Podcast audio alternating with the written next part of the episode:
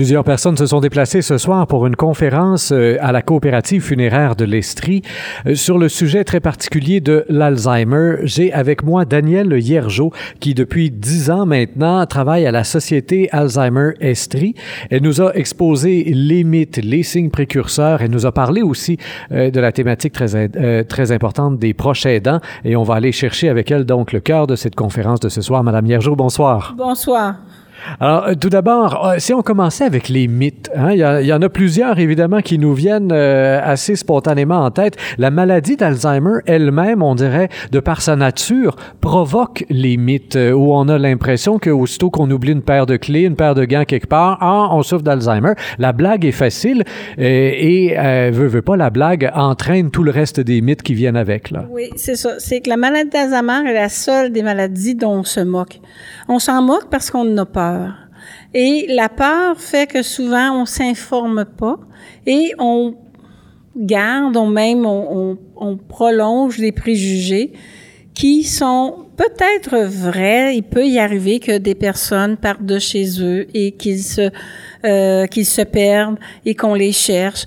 Oui, ça peut arriver qu'une personne réagisse euh, avec agressivité, mais ce n'est pas tout le monde tout le temps.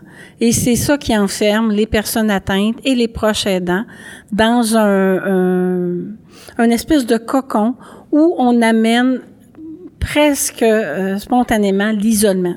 L'isolement qui fait que pour la personne atteinte va euh, le couper d'une certaine stimulation et pour le proche aidant va le couper du ressourcement qui ferait beaucoup de bien, qui permettrait d'accompagner la personne sur une plus longue période de temps. Vous disiez là dans votre réponse, vous évoquiez dans votre réponse le fait que euh, a tendance à croire qu'ils vont se sauver et dans la conférence c'était assez clair, 98% des gens atteints d'Alzheimer ont même un peu peur de sortir de chez eux et, et ont besoin d'aide, euh, vont avoir besoin de cette bougie d'allumage. Ça c'est un des termes que j'ai bien aimé. Euh, vous disiez dans la maladie d'Alzheimer, on a souvent l'impression que les gens ne veulent plus rien faire, mais en fait ce qui manque c'est juste parfois l'idée de le faire et si la personne aimait aller marcher, ça vaut encore la peine de lui prendre le bras et dire ben viens-t'en ma belle, on s'en va marcher, ça va te faire du bien puis une fois dehors, elle, en sera très heureuse assurément là. Il faut être nous-mêmes la bougie d'allumage. À ce moment-là, c'est parce qu'il faut devenir un peu plus observateur et vigilant. C'est-à-dire que si notre conjoint ou notre mère aimait beaucoup faire quelque chose et que dans un temps assez court, elle cesse de le faire, c'est peut-être parce que c'est l'initiative qui manque. Puis l'initiative, on peut l'amener. Mais dans la maladie d'Alzheimer, il faut faire attention à t'as besoin de. On y va plus dans tu me rendrais-tu service. Donc, vous, vous savez que votre mère, elle a marché tous les jours et qu'elle est allée une fois il y a à peu près trois semaines et qu'elle est revenue toute perturbée parce qu'elle s'est trompée puis elle a eu peur. Donc, elle rentre à la maison puis elle, elle vous dit que ça y tente plus. Donc, vous, si vous voulez faire la bougie d'allumage, faut passer par vous pour aller vers elle. Donc, maman, moi, j'ai besoin d'aller marcher. Tu me rendrais-tu service? Viendrais-tu avec moi? Moi, j'aime pas ça marcher tout seul. Vous avez beaucoup plus de chances que ça fonctionne que maman, as besoin d'aller marcher. en amenant cette façon-là, on va dans, chercher dans la personne dans ce qui lui, sûr qui lui reste, c'est-à-dire son sentiment d'être encore utile. Et vous amenez par là euh, un truc de communication et vous en avez présenté quelques-uns finalement des trucs. Comment est-ce qu'on parle à des gens? Et vous avez fortement suggéré de bannir la phrase T'en souviens-tu? C'est comme un test qu'on fait passer à répétition à la personne, sachant qu'elle a déjà des pertes de mémoire. Donc, est-ce qu'on peut remplacer cette phrase-là, un peu comme vous venez de, nous donner là, une phrase de remplacement, quand on a le goût de la poser, parce qu'elle vient naturellement, cette, cette question-là, c'est pas nécessairement pour mal faire, j'ai l'impression, hein, que les gens demandent ça. Alors, est-ce que vous avez une petite phrase de remplacement là, pour nos auditeurs? Au lieu d'une question, on y va par une affirmation. Si je veux, euh, supposons que j'ai une photo et que je voudrais qu'elle nomme euh, mon père que, euh, qui est décédé. Au lieu de dire maman, te souviens-tu papa? Garde maman, ça c'est mon père, c'est ton amoureux. Je lui donne la réponse. J'affirme quelque chose, donc je ne suis pas passer de test. Elle a la réponse et elle peut, avec cette réponse-là, exprimer des choses. Plutôt que de vivre une frustration parce que, encore une fois, elle a un échec, elle n'a pas la réponse. Parce que vous, vous savez, de t'en souviens-tu, on peut en poser, mais pensez pas que la personne atteinte s'en pose pas, elle, des centaines de fois. Comment ça se fait, je me souviens pas de ça. Ça me dit quelque chose, cette affaire-là, mais je m'en souviens plus. Ça, c'est des autotests qu'ils se font et dont on ne sait pas et qui provoquent de l'anxiété et de l'insécurité. Et ça, vous avez insisté là-dessus à tous les stades de la maladie aujourd'hui, c'est bien prouvé. La personne est tout de même consciente, ne serait-ce que quelques minutes par jour parfois, mais elle est quand même parfaitement consciente du fait qu'elle fait de l'Alzheimer et qu'elle a des pertes de mémoire importantes. Donc, on n'est pas obligé d'en rajouter une couche. Et une autre des erreurs fréquentes que vous avez soulignées et qui me, et qui me semblait aussi assez évidente, et c'est pas juste dans le cas de l'Alzheimer, ça, il me semble qu'on l'a fait dans le cas de plusieurs maladies. Euh, on parle parfois des gens comme s'il n'était pas là. Euh, avec le médecin, avec les infirmières ou avec la voisine, la personne atteinte de la maladie est là juste à côté de nous. Et puis là, on, déballe tout ça et nos frustrations et, puis on la dénigre d'une certaine manière sans vouloir mal faire encore une fois. Mais ça peut être extrêmement blessant, là. Ça peut être extrêmement blessant et c'est pas faire, euh, peut faire encore quelque chose de plus grave que ça. Ça peut briser le lien de confiance.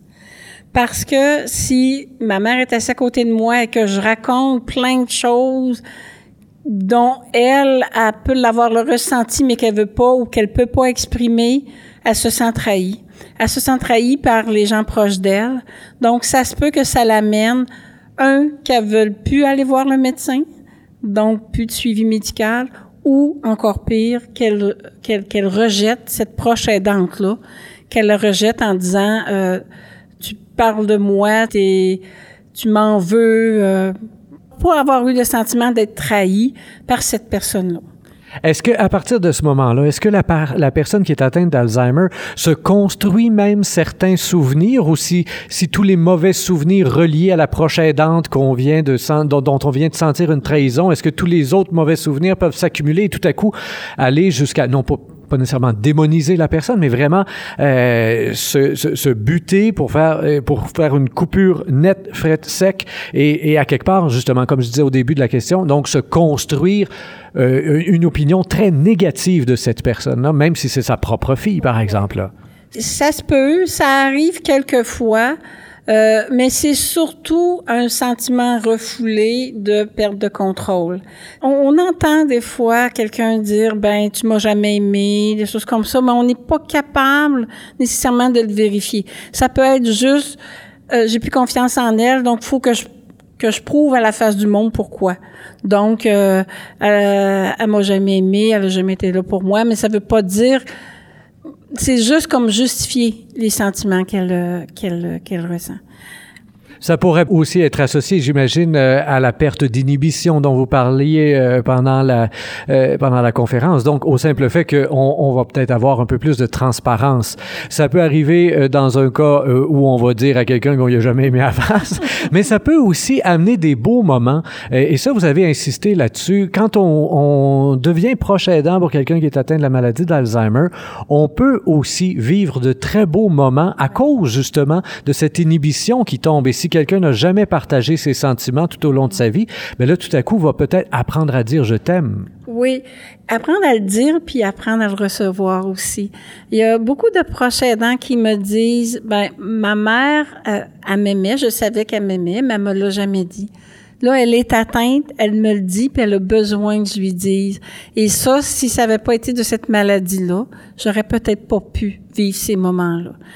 Faut être observateur, faut être vigilant. Euh, faut aussi être assez en forme et avoir assez d'énergie, assez ressourcé pour pas être à moitié mort quand ça arrive. Donc, euh, c'est toute l'importance de prendre soin de soi comme proche aidant, mais c'est aussi des beaux moments présents. Il y a des gens qui me disent les, les éclairs dans les yeux de ma mère, j'ai jamais vu autant que depuis qu'elle est atteinte et que je me permets des fois de la regarder sans y parler. C'est tout à fait magnifique ce qu'on vient d'entendre. vous avez évoqué les proches aidants, le fait bon que euh, bon là vous parliez d'une fille, mais quand on parle d'un couple, il y a un aspect. Euh, vous avez parlé dans votre réponse du fait d'être en santé, d'être en forme, de prendre soin de soi, et il y a cette particularité quand on est un proche aidant au niveau de la maladie d'Alzheimer, si on est encore en couple, c'est que c'est une maladie qui va euh, frapper chez les personnes plus âgées. Donc le proche aidant peut déjà avoir 80 ans et, la dynamique n'est pas du tout la même. Là. On ne peut pas faire ça tout seul. Est-ce que vraiment, encore là, à 80 ans, il y a des gens qui hésitent à demander de l'aide? Malheureusement, c'est souvent eux qui hésitent le plus. Parce que dans leur mentalité, demander de l'aide, c'est une faiblesse. Et que quand on est marié, c'est pour le meilleur et pour le pire. Et là, je vis le pire, mais je m'arrange tout seul. Et que de se de dire, c'est même pas se plaindre, de dire que je suis fatiguée puis que j'ai besoin d'aide, ça se fait pas. J'ai élevé 12 enfants et je suis capable de prendre soin de mon mari. C'est souvent ceux qui ont présentement 80 ans qui sont euh, qui vont être plus tarder le plus longtemps pour demander de l'aide, malheureusement. Souvent, les plus jeunes, on l'ont fait plus souvent dans leur vie. Il est arrivé quelque chose, ils ont demandé de l'aide plus rapidement. Pour les personnes plus âgées, ceux qui ont présentement 80 ans et plus, c'est souvent ceux. J'ai eu une dame qui m'a qui a téléphoné pour me dire ben vous êtes la première personne à qui je demande de l'aide pour moi, mais c'est parce que mon mari s'en va en hébergement la semaine prochaine. Eh bien, il était temps. Hein? Là, c'est tout ce qu'on peut dire. c'est tout ce qu'on peut dire. Et justement, s'il y a parmi nos auditeurs des gens qui nous écoutent et qui voudraient avoir des renseignements, qui voudraient en savoir plus un peu sur les signes précurseurs euh, et, sur tout ce qui vient autour de la maladie et sur les services qui sont disponibles, donc on peut vous contacter euh, du côté de la Société Alzheimer Estrie. Un numéro de téléphone pas trop vite pour permettre aux gens de pouvoir l'écrire? C'est le 819 821 5127. Et on imagine qu'il y a un site Internet aussi là, sur lequel on peut euh, retrouver passablement d'informations? Oui, c'est le www.alzheimerestrie.com. Tout simplement. Donc, euh, www.alzheimerestrie.com. Nous avions avec nous Daniel Hiergeau de la Société Alzheimer Estrie. Merci beaucoup pour votre conférence de ce soir. Et vous, chers auditeurs, comme toujours, je vous invite à partager cette entrevue sur Facebook, Twitter et autres réseaux sociaux. Au microphone, Rémi Perra.